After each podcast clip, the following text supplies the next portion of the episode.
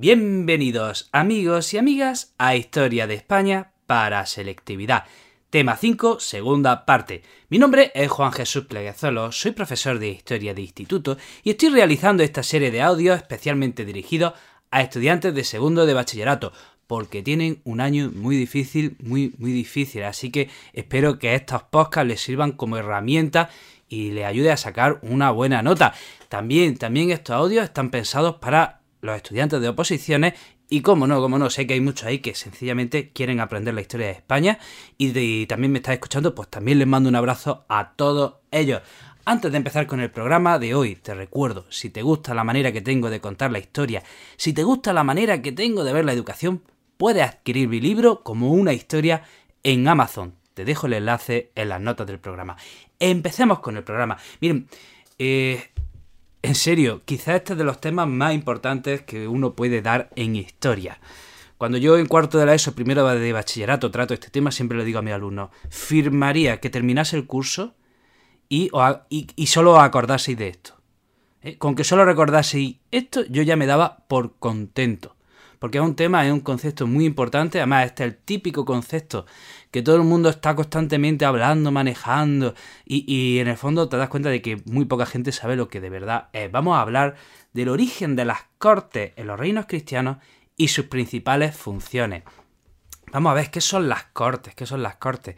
Pues miren, eh, si hablamos de cortes, tenemos que decir esa, una asamblea de carácter consultivo en el que se reunían los tres estamentos de la sociedad se reunían la nobleza, el clero y los representantes de las ciudades.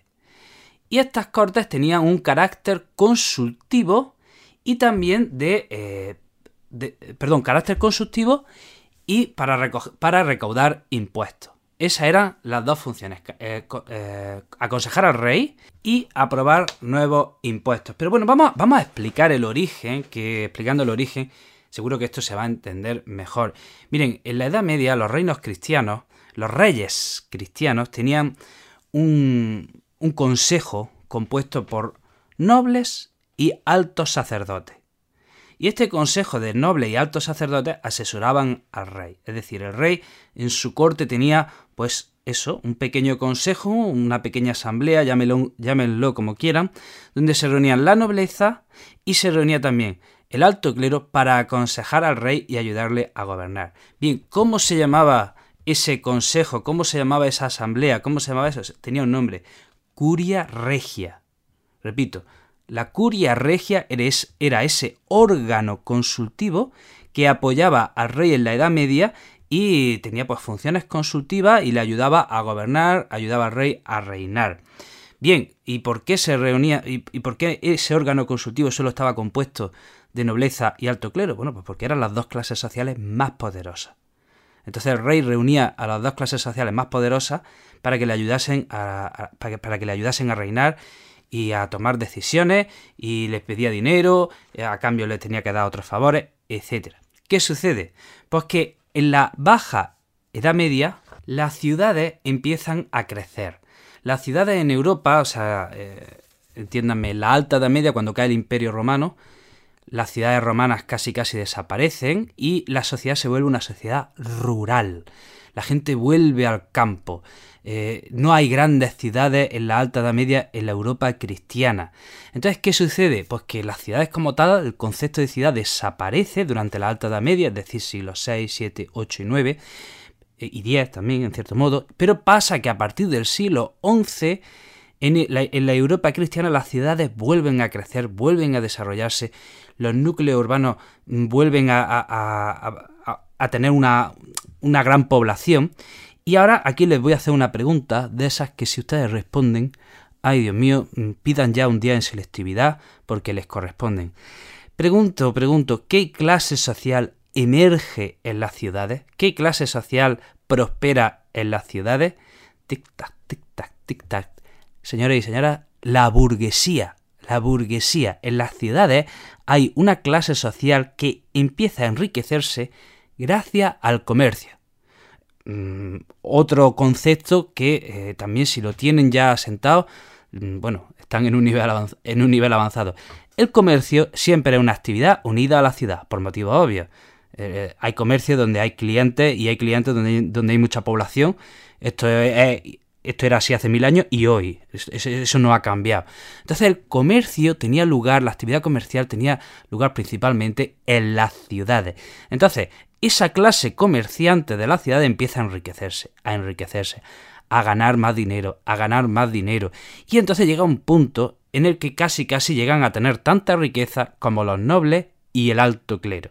Entonces, ¿qué pasa? Los reyes cristianos se encuentran con la situación de que antes reunían a las dos clases sociales más poderosas en su corte, o, o repito, mejor dicho, en la curia regia, que será el órgano consultivo, repito, eh, se reunían a, las dos clases sociales más importantes en la curia regia, que eran nobleza y alto clero, pero ahora hay otra tercera clase social que es importantísima, que es esta clase social de comerciantes que se han enriquecido. O mejor dicho, mejor decir, antes que decir comerciantes, los libros de historia le llaman burguesía. Burguesía. ¿Vale? Entonces, el rey se encuentra con que ahora hay una clase social muy poderosa que no está en la curia regia. ¿Qué hacen los reyes cristianos? Incluirlos en la curia regia. ¿Vale? Entonces ya tenemos tres clases sociales aconsejando al rey. Alto clero, nobleza y burguesía. Y burguesía. ¿Y cómo le llamamos ahora, ahora a la reunión de estos tres, de estas tres clases sociales o de estos tres estamentos? Les llamamos cortes. En España les llamamos cortes. En la Inglaterra medieval, ¿cómo lo llamaban a este órgano consultivo que también existía tal cual en la Inglaterra medieval? Parlamento. Y en Francia, ¿cómo llamaban a este órgano consultivo en la Francia medieval y moderna? Estados generales. Y también nacen en Portugal y también nacen en, los territorios germánicos. O sea, por toda Europa nace este órgano consultivo que apoya al rey, donde se reúne el alto clero, la nobleza y la burguesía. Eh, entonces, también sucedía que, que, por ejemplo, en la península, la, eh, las guerras de conquista y de expansión, oye, pues no siempre daban el botín necesario, no siempre había periodos de expansión de los reinos cristianos que estaban luchando contra los musulmanes, y entonces el rey necesita, necesita recaudar impuestos. Entonces una manera de recaudar impuestos es con este órgano consultivo que, repito, llamamos cortes. Entonces, eh, funciones de las cortes. Eh, el rey las reunía principalmente para pedir recursos económicos. El rey reunía a, los tres estamentos, los reunía en las cortes y les pedía money, les pedía plata. Entonces el rey iba a las cortes y les decía, anda, dame algo, dame dinerillo, anda, venga, dame un dinerillo. Entonces las cortes se ponían así tontas, decían, no, no te doy nada, y el rey, venga, dame dinerillo. Y las cortes, los nobles, la burguesía, el clero, que no, que no te doy nada, que sí, que me dé algo. Y entonces empezaba una negociación. El rey les pedía dinero a los tres estamentos y los tres estamentos, venga, vale, vale, te doy guita, pero a cambio de algo. Entonces el rey tenía que conceder leyes especiales eh, leyes especiales que para esos estamentos. Por ejemplo, la burguesía, la burguesía sí, sí, yo te doy dinero, yo te doy dinero al rey, pero el rey a cambio tenía que hacer algo por la burguesía. Por ejemplo, proteger las ciudades, establecer leyes, leyes que protegiesen el comercio de los comerciantes, o sea, el comercio de los burgueses, eh, leyes que favoreciesen la actividad comercial. Entonces, había ahí una negociación. Estos estamentos, especialmente la burguesía, era la que más aflojaba el dinero. Estos estamentos daban dinero y el rey a cambio, a cambio, pues eh, daba algo, especialmente leyes, ¿vale? Leyes que favoreciesen a esos estamentos, repito, especialmente eh, para la burguesía.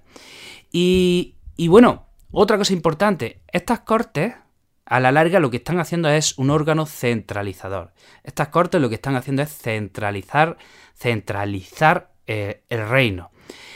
¿Cuáles son las primeras cortes que se convocan en Europa? Atención, pues se convocan en León en 1188 por Alfonso IX por Alfonso IX.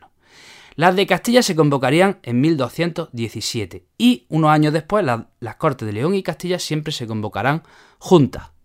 ¿Vale? Se convocarán unidas. Las Cortes de Castilla y León siempre irán unidas y tenían las funciones pues, que ya hemos dicho, aconsejar al rey y el rey también y aprobar impuestos. Esas eran sus funciones. Y luego la corona de Aragón, pues mire, según el libro que consultes, te dan una fecha o te dan otra, ¿vale?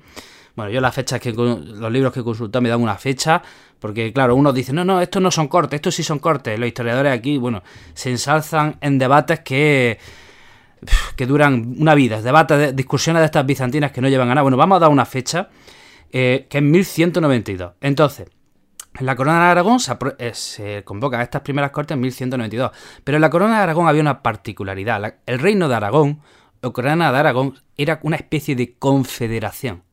Si en el reino de Castilla y León estaba centralizado y estaba unido, y el rey tenía poder central y absoluto en el reino de Castilla y León, el reino de Aragón era una especie de confederación donde estaban las cortes de Aragón, estaban las cortes de Valencia y las cortes del Principado de Cataluña.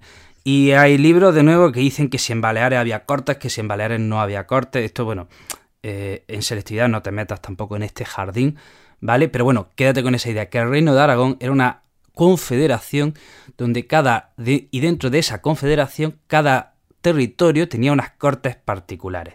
¿Cuál es la diferencia entre las cortes de Castilla y las cortes de Aragón? Pues repito, las cortes de Castilla tenían función consultiva y de aprobar impuestos y atención, en las Cortes de Aragón, las Cortes tenían mucho poder, eh, tenían función legislativa.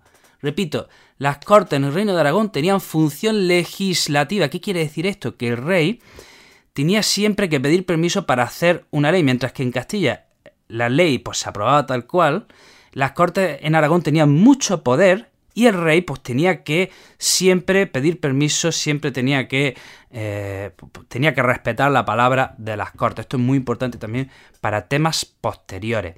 Y también tenemos que hablar, por último, de la península de las cortes del Reino de Navarra, que eh, se aprueba en 1253 y bueno, tienen una larga tradición, ¿eh? le llama estas cortes navarras tendrán una larga tradición a lo largo de la Edad Media y moderna.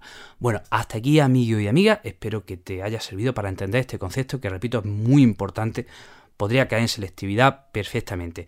Te recuerdo que tengo otro podcast de historia donde hablo de la historia de una forma más pausada y más tranquila que se llama Historia con el móvil. Y si quieres estar al tanto de todos mis proyectos educativos, sígueme en mi cuenta de Instagram, el profesor inquieto, o en mi página de Facebook, Juan Jesús Playazalo. Te mando un fuerte abrazo y te espero en el próximo programa.